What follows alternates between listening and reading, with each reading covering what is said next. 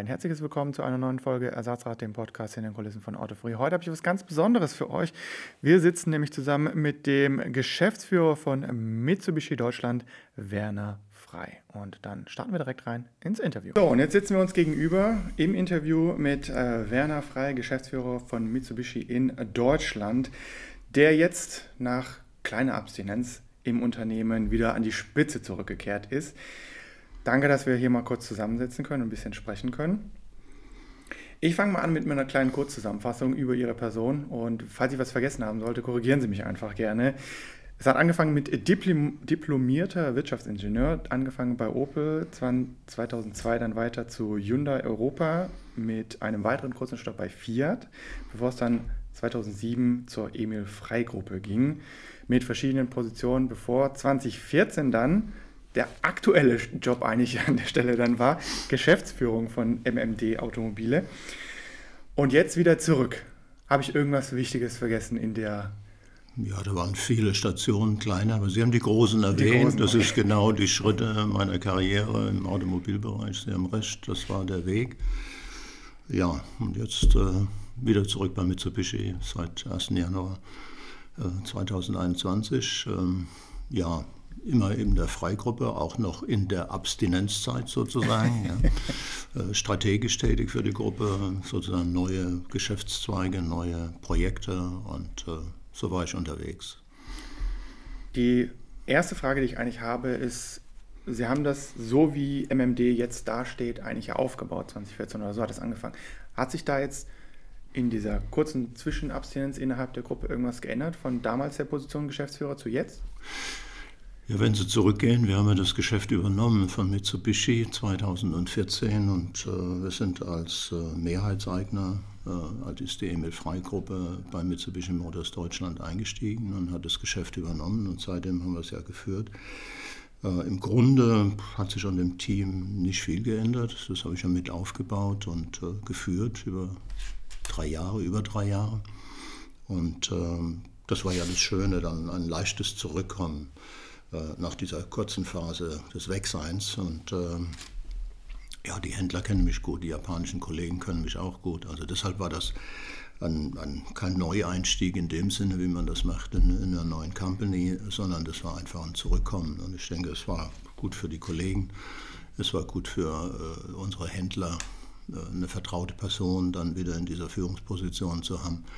Und gerade in dieser kritischen Phase war das, äh, denke ich, der richtige Schritt. Okay, also ganz klar einfach wieder zurück aufs Fahrrad und Vollgas. Ja, wie gesagt, ich hatte ja meinen Plan, das war ein anderer Plan, aber äh, ich habe es ja auch meinen Kollegen und den Händlern gesagt, äh, für mich ist das schon eine Herzensangelegenheit gewesen, gerade wenn man äh, das Team und die Händler da abgeholt hat, wo sie Ende 2013 standen dann war das ja eine sehr ja, kritische, schwierige Situation. Und wir haben im Grunde seit dieser Zeit jedes Jahr zugelegt, konnten uns verbessern in, in, den Verkäufen, in dem Auftritt, so wir entsprechend am Markt agieren. Das war eine sehr, sehr positive Entwicklung und, und äh, deshalb, äh, wie gesagt, das Herz hat ein bisschen mitgesprochen, um zu sagen, okay, äh, die Kollegen brauchen mich, die Händler brauchen mich und ich bin da. Okay, dann sage ich schon mal willkommen zurück. Jetzt kommen wir dann in die, in die harten Geschichten rein. Es geht weiter mit der Strategie. Wenn man heute auf die Website von Mitsubishi schaut, dann findet man da derzeit drei Modelle im Angebot. Das heißt, das super beliebte Kleinwagenmodell, der extrem praktische sowie robuste Pickup und das äh, kompakte Plug-in-Hybrid-SUV. Zum ASX kommen wir dann gleich im Detail. Aber wenn ich jetzt mal so direkt fragen darf, was ist mit dem Outlander passiert? Ja, gut, Outlander, wir hatten ja bis letztes Jahr äh, das Fahrzeug im Angebot. Wir haben äh, dort auch ein breiteres Angebot gehabt, aber das hat ein bisschen mit der entsprechenden Entwicklung zu tun, Entwicklung und Weiterentwicklung der Fahrzeuge äh, für den europäischen Markt. Und da gab es Entscheidungen von, strategische Entscheidungen von unserem Top-Management bei Mitsubishi Motors Corporation zu sagen, okay, wir stellen einiges auf den Prüfstand, wir wissen noch nicht, wie das weitergeht in Europa. Äh, Konzerne wollen natürlich profitabel arbeiten und äh, gerade für den europäischen Markt sind natürlich einige äh, Investments zu tätigen, die speziell ausgerichtet auf den europäischen Markt, ob das Sicherheitsdinge sind, was auch immer, das sind Themen, die ja das Budget fordern, sagen wir mal. Und die Entscheidungen sind gefallen. Das heißt, man hat einen neuen Outlander entwickelt, der aber im Moment noch nicht jetzt hier in Europa angeboten wird. Ich sage noch nicht. Ähm, die endgültige Entscheidung, das hat eben mit diesem Ausrichten, wie man sich aufstellt, weltweit zu tun. Und äh, das Fahrzeug ist weltweit gut unterwegs, also deshalb bleibe ich mal bei dem noch nicht. okay. Wie sieht denn dann dementsprechend die weitere künftige Modellpalette aus, gerade in den Bereichen Kleinwagen, Pickup, wo jetzt noch keine Elektrifizierung mit dabei ist? Mhm. Ja, wie gesagt, mit, die, mit dieser Neuausrichtung letztendlich von Mitsubishi Motors Corporation, äh, wir sind ja im Gespräch seit jetzt über eine, eineinhalb Jahren und, und ähm, oder zwei Jahre jetzt und äh, reden mit, äh, mit der Corporation, wie die Ausrichtung in Europa sein soll. Und letztes Jahr fiel ja schon diese Entscheidung, dass wir basierend auf Renault-Modellen, also diese Shared-Plattform-Strategie fahren, wie andere Unternehmen, andere Corporations auch. Und äh, das ist eine gute Entscheidung und äh, das wurde jetzt bestätigt und, und das ist ein ganz klares Ja, ja zum europäischen Markt und zum deutschen Markt, dass eben der neue ASX im ersten Quartal äh, nächsten Jahres eingeführt wird. Das heißt, im Q1 2023 haben wir unser neues Modell, ne, was auf äh, unser nächstes neues Modell, äh, was auf ähm, CMFB-Plattform, also der Allianz-Plattform, gebaut wird äh, und was zusammen eben mit Mitsubishi und Renault entwickelt und dann eben auch in Spanien, das ist ja auch etwas Neues für uns dann in Spanien, in einem Renault von Werk von Renault produziert wird. Ähm, wir werden dann ein weiteres Modell bekommen im nächsten Jahr, auch auf dieser Plattform, äh, ein Pkw-Modell. Äh, das heißt, die Schritte gehen entsprechend weiter. Und was auch mit dieser Elektromobilitätsstrategie, mit der Bekanntgabe und dieser Ausrichtung der Allianz äh, für 2030 bekannt gegeben wurde, war die Entwicklung eben von neuen Modellen. 35 neue Modelle werden entwickelt bis 2030. Äh, davon wird auch natürlich Mitsubishi profitieren. Und äh, ähm, da werden auch äh, ja, neue Techniken, das heißt eben autonomes Fahren, Feststoffbatterie, das sind Entwicklungen, die in den nächsten Jahren vorangetrieben werden. Und da werden wir auch als Partner eben in dieser Allianz ja unsere Vorteile daraus ziehen. Das heißt, äh, Sie haben ja die Situation, und das tun eben große Unternehmen in ihren Zusammenschlüssen oder in den Kooperationen, die gebildet werden, dass man damit eben Entwicklungskosten teilt und letztendlich damit mit weniger Kostenaufwand äh, Up-to-Date-Technik hat und, und eben die Up-to-Date-Entwicklung hat äh, und damit auch, was für uns ja ganz besonders wichtig ist, auch gerade für Mitsubishi, das ist ja mit äh, ja, in unserer DNA, dass wir auf unseren Kunden ja, ein gutes Preis-Wert-Verhältnis bieten. Das heißt, äh, wir könnten also diesen Kostenaufwand und dieses Investment gar nicht alleine stemmen und letztendlich auch noch in dieser Zielgruppe uns bewegen mit den Preisen, wie wir unterwegs sind, wie unsere Kunden uns kennen. Jetzt haben Sie mir ehrlicherweise schon den Wind aus den Segeln genommen für viele weitere Fragen, die danach kommen. Ähm, bei einem möchte ich jetzt aber noch mal kurz einhaken. Feststoffbatterie, das ist auch schon fest mit eingeplant, dass Mitsubishi da auch mit dranhängen wird. Ja, es ist ja so, dass äh, jeder seinen Input gibt sozusagen in diese Zusammenarbeit. Und, und äh, große Stärke ist jetzt letztendlich, gut, wir haben im Grunde alle drei viel Erfahrung in Elektromobilität. Also wir haben, denke ich, die längste Historie in dem Bereich. Und gerade auch was äh, Plug-in-Hybrid-Technologie angeht, äh, denke ich, spielen wir eine führende Rolle und da profitieren unsere Kollegen davon. Ähm, Nissan ist sehr gut unterwegs, gerade was autonomes Fahren angeht, was die Technik dort in, in dem Bereich angeht, äh, aber auch in der Entwicklung von der Feststoffbatterie, das heißt eben kompaktere, leistungsfähigere, umweltfreundlichere Batterien zu entwickeln. Das ist ganz wichtig letztendlich auch dann, dass man in einer gewissen Größenordnung Kapazität produzieren kann, um dort auch wieder günstig im Einkauf und günstig letztendlich äh, in dem Kostenbereich zu sein. Äh, deshalb äh, äh, ist es wichtig, dass da jeder seinen Anteil gibt und eben dann alle davon profitieren. Gut, dann kommen wir weiter zum ASX. Da wurde mal verkündet die geplante Einführung 2023, das haben wir schon gesagt. Quartal 20, äh, Quartal, erstes Quartal 2023.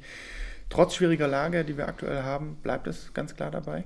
Ja, das ist der Stand der Dinge. Also das wurde uns jetzt gerade nochmal bestätigt. Also im ersten Quartal werden wir unsere Einführung haben. Wir werden im Markt sein. Das heißt, wir werden uns vielleicht sogar schon im Dezember treffen oder, und dann schon über das neue Auto reden und das vorstellen. Äh, aber für unsere Kunden dann im ersten Quartal und das ist bestätigt worden. Also aus der Sicht äh, gibt es da, wir sind im Zeitplan. Ist denn im Zeitplan auch schon näher definiert, wann wir das Auto vielleicht das erste Mal sehen werden können? Äh, ja, wie ich gerade eben sagte, also ich hoffe vielleicht schon Sie im November, Dezember und ähm, ja, die Kunden dann letztendlich vielleicht über sie sozusagen oder dann im Schauraum eben bei unseren Händlern äh, im Februar, März, würde ich sagen. Okay. Zwei Antriebe sind schon angekündigt worden für den ASX, einmal Plug-in-Hybrid und einmal Vollhybrid. Richtig. Wird eventuell noch eine Überraschung kommen oder bleibt es bei diesen zwei? Ja, das ist das, was wir heute sagen können, was wir äh, abgestimmt haben mit unseren Kollegen, wie wir die Pakete geschnürt haben. Es ist ja auch wichtig für uns, das Fahrzeug äh, nicht nur von, ja, vom Design, von den Elementen, äh, die optisch das Fahrzeug differenzieren, aber auch die Pakete so zu schnüren, dass das ausgerichtet ist auf unsere Kundschaft, auf die Mitsubishi-Kunden.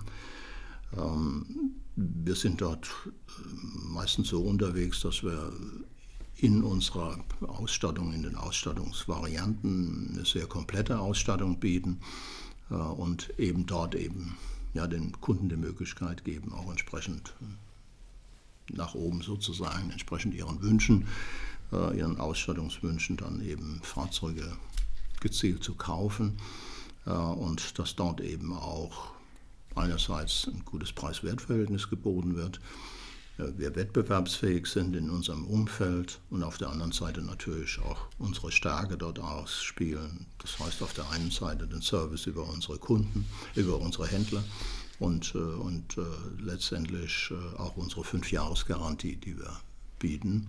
Das ist etwas, was wir auch in Zukunft beibehalten werden mit allen neuen Fahrzeugen. Okay. Dann steht der Wagen oder wird der Wagen ja auf der Renault, Nissan, Mitsubishi Allianz Plattform, also der CMF-B stehen. Und da ist die Frage, wie sehr wird sich da der ASX von den Schwestermodellen, denn die Plattform ist ja jetzt nicht unbeliebt im Konzern, äh, unterscheiden und äh, ob Mitsubishi da auch plant, eigene, vielleicht auch technische Besonderheiten sich vorzubehalten für eben die Kundenwünsche. Ja, ich glaube, man muss äh, verstehen, dass wir uns ja gerade an das Thema so annähern. Ja, also wir sind ja äh, dabei, das jetzt das erste Mal zu praktizieren in der Form, äh, dass wir auf einer Plattform äh, Modelle entwickeln für die Schwestermarken und ähm, ja, wir werden eine Eigenständigkeit haben, Erkennungsmerkmale, die eben dann eben Mitsubishi ausmachen. Das auf jeden Fall und ich denke, das wird sich auch dann zeigen, in den kommenden Modellen, die wir dann zusammen entwickeln werden. Lässt sich da eventuell sagen, wie viel prozentual, sagen wir mal, Eigenbestimmung Mitsubishi innerhalb dieser Plattform hat für die eigenen Modelle? Mm, ja, also das, das ist ja immer ein, ein, eine Kooperation, dass man zusammen agiert und dort entsprechend Dinge umsetzt. Das hat auch ein bisschen mit dem Lebenszyklus der Fahrzeuge zu tun. Ja, also wenn Sie heute von circa sechs Jahren reden, dann haben Sie oft einen Facelift noch dazwischen und äh, man muss dort einfach auch diesen, ja, diesen Lebenszyklus der einzelnen Fahrzeuge betrachten und dann sagen, okay, so setzen wir uns zusammen, so entwickeln wir die Dinge. Aber die Eigenständigkeit, sowohl derer von Renault wie auch äh, unsere oder beziehungsweise Nissan auf der anderen Seite, wir versuchen dort schon äh, ja, die, die Merkmale, die für die Marke wichtig sind, entsprechend herauszuarbeiten und klar zu differenzieren. Ähm, aber wie gesagt, äh, bitte berücksichtigen, dass das eben immer in einem gewissen Takt abläuft und wir da gerade zusammen beginnen. Inzwischen liest man schon von umfangreicher Ausstattung für den neuen ASX. Da ist jetzt meine Frage, handelt es sich dabei schon um besonders gute Serienausstattung oder sind das vielleicht auch ein paar besondere, ich nenne es mal Mitsubishi-Kniffe für den ASX? Ja, es ist, äh, was ich eben schon andeutete, es ist mehr dieses Zuschneiden unserer Pakete und das auf die Kunden ausgerichtet, das, was wir letztendlich auch mit unserem Angebot ja immer versuchen, dort äh, die spezifischen Wünsche der Kunden zu treffen und äh, ihnen da die Möglichkeit zu geben, so wie wir die Pakete zugeschnitten haben, einfach dort eine gezielte Auswahl zu treffen. Das wird auch da so sein. Also wir werden nicht jetzt ein Programm adaptieren, was vielleicht eine andere Marke gerade fährt, sondern wir versuchen unsere Linie zu fahren. Und die versuchen wir beizubehalten und das werden wir auch mit den neuen Modellen tun. Sei es jetzt äh, der ASX oder dann auch das Folgemodell. Wir versuchen da in unserer Linie zu bleiben und unsere Strategie zu verfolgen. Ich denke, das ist eine sehr gute, die ist äh, gekannt, die ist gelebt äh, von unseren Händlern, Verkäufern. Äh, und das versuchen wir auch mit den neuen Modellen zu okay. fahren. Jetzt kommen wir zum kritischen Thema. Da möchten die Herren auf der anderen Seite immer nie so gerne reden. Thema Zukunft. Das heißt, ich muss jetzt sehr auf die äh, Mimik achten. also, es geht darum, dass man vor einem Jahr bekannt gegeben hat, dass zwei neue Modelle ab 2023 auf der Renault-Plattform stehen werden. In diesem Gleichzeitig Statement sagt man aber auch, dass das Mitsubishi Headquarter, also Japan sozusagen, am Unternehmensplan 2020 festhält, dass es keine Neuentwicklungen für den europäischen Markt gibt. Aber mit dieser Zusammenarbeit mit Renault hat man dann trotzdem die Möglichkeit, neue Produkte einzuführen. Ähm, da ist eigentlich meine Frage, können Sie ein bisschen mehr Licht auf dieses für den äh, Laien vielleicht auch ein bisschen gegensätzliche Statement werfen? Mhm. Ähm, ja, man hat ja die Entscheidung getroffen, damals im Juli äh, 2020, und äh, diese Aussage getroffen, das äh, schöne Wort Freeze. Man hat also äh, das Budget für alle Entwicklungsarbeiten für neue Modelle eingefroren. Das heißt, äh, andere streichen ganze Budgets, hier war nur das Einfrieren. Und äh, das hat im Grunde schon begonnen, sozusagen. Das erste Tauwetter war äh, die Fertigstellung des äh, Eclipse Cross Plug-in Hybrid, der ja schon letztes Jahr eingeführt wurde. Das war sozusagen die erste Stufe äh, gegen dieses, diese Entscheidung sozusagen zu arbeiten. Ganz positiv, das klingt jetzt fast negativ, aber das Positiv für uns hat auch dazu geführt, was zu einem gewissen Umdenken geführt hat und letztendlich äh, auch mit der Entscheidung, dann eben diese beiden neuen Modelle in 2023 äh, zu bringen, also einmal unseren ASX und dann in der zweiten Jahreshälfte ein Pkw-Modell auf äh, dieser Plattform, ist das sozusagen der nächste Schritt gewesen. Und jetzt mit der Bekanntgabe im Januar eben mit der Elektrifizierung der Fahrzeuge und der Neuentwicklung von neuen Fahrzeugen in diesem Bereich gehen wir ja weiter. Auch da, wir sind gerade dabei, zusammen mit der Zentrale zu analysieren, welche Elektromodelle, vollelektrische Modelle passen zu Mitsubishi, wo haben wir das größte Verkaufspotenzial. Äh, und diese Möglichkeiten werden momentan ja, abgewogen und austariert, um zu sagen, aus diesen Baukasten, nenne ich ihn mal, diesem Plattformbaukasten, werden wir diese Modelle für unsere Marke entwickeln. Deshalb geht es da weiter und ich hatte ja vorhin wir hatten ja die spezielle Frage Richtung Outlander. Das ist ja noch nicht endgültig entschieden. Äh, deshalb äh, die Grundaussage ist ja, es geht auch weiter mit Eigenentwicklung. Das soll ja nicht heißen, dass man jetzt den Weg geht, nur noch auf Plattformen zu arbeiten, sondern es geht weiter auch mit Eigenentwicklungen. Und wir haben unseren Space Star, der weiter, der sehr erfolgreich ist, das wissen wir ja. Und äh, den wollen wir weiter vorantreiben. Und hoffentlich, also kann er das noch nicht endgültig sagen, kommt dann eben auch ein neuer Outlander. Er würde gut zu uns passen. So vermitteln wir das äh, immer unseren Headquarter und sagen, hey Leute, das ist das richtige Auto für unseren Markt, eben als Plug-in-Hybrid, passt er wunderbar in unsere Welt. Und gerade, was wir gerade erleben, ist ja das ein ideales Auto, um zu sagen, ich lege meine Strecken, die meisten eben elektrisch zurück und bin damit viel besser unterwegs und kostengünstiger unterwegs. Ja. Ich muss das mal für alle, die zuhören, visuell machen.